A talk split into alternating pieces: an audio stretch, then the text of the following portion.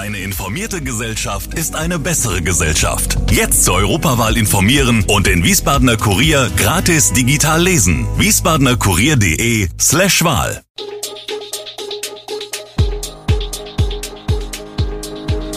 Gude, unser morgendliches News Update. Das Wichtigste aus Wiesbaden für Sie im Überblick. Guten Morgen aus Wiesbaden an diesem 14. Februar.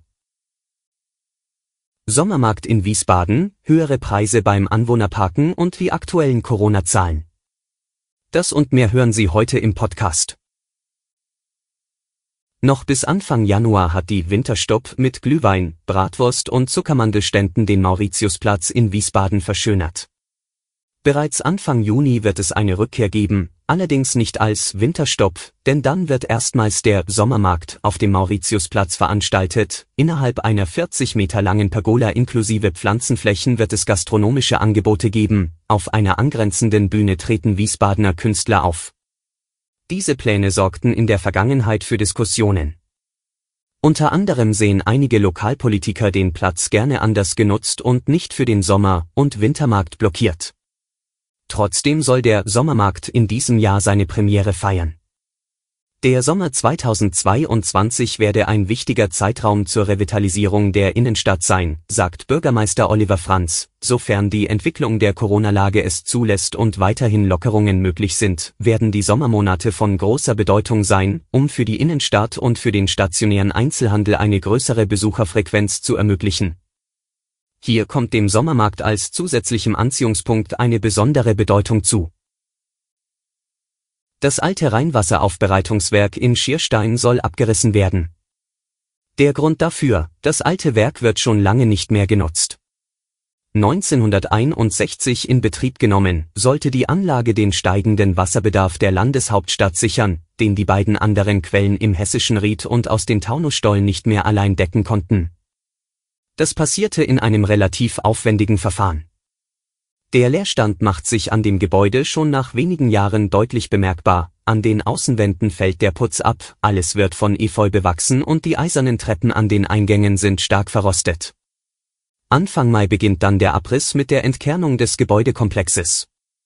Bis Ende September sollen und müssen die Arbeiten fertig sein, eine Vorgabe der Umweltbehörde, da ab Oktober wieder die ersten Zugvögel in Schierstein rasten.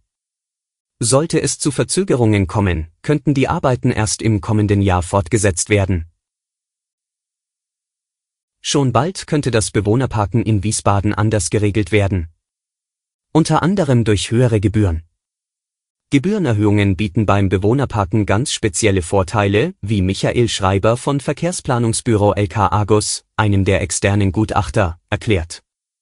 Dadurch wächst der Anreiz, stärker als bisher vorhandenen privaten Parkraum zu nutzen, sagt Schreiber. Bislang kostet der Ausweis in den verschiedenen Zonen 1175 Euro pro Jahr. Sobald die rechtlichen Grundlagen von Seiten des Landes Hessen es zulassen, soll der Preis allerdings auf 120 Euro pro Jahr erhöht werden. In Tübingen zum Beispiel kommt eine Gebührenstaffelung je nach Fahrzeuggewicht zum Einsatz. Diese Variante sei auch für Wiesbaden sinnvoll, wie Schreiber betont. Eine gewichtsspezifische Preisstaffelung hat gegenüber einer pauschalen einheitlichen Preisgestaltung den Vorteil, dass damit ein politisches Signal zur Förderung kleinerer Fahrzeuge mit einem geringeren Platzverbrauch und geringeren Emissionen einhergeht. Mit Kerb und Fastnacht wollen die Freudenberger die Wiesbadener nach der erneut ausgefallenen närrischen Kampagne aus dem Corona-Tief holen. Den Jahreshöhepunkt feiert die Kerbe- und Karnevalgesellschaft zum 90-jährigen Bestehen der Siedlung vom 26. bis 30. Mai. Zur Eröffnung an Himmelfahrt ist Äppelweih Zeit auf dem Hessenlaubenplatz.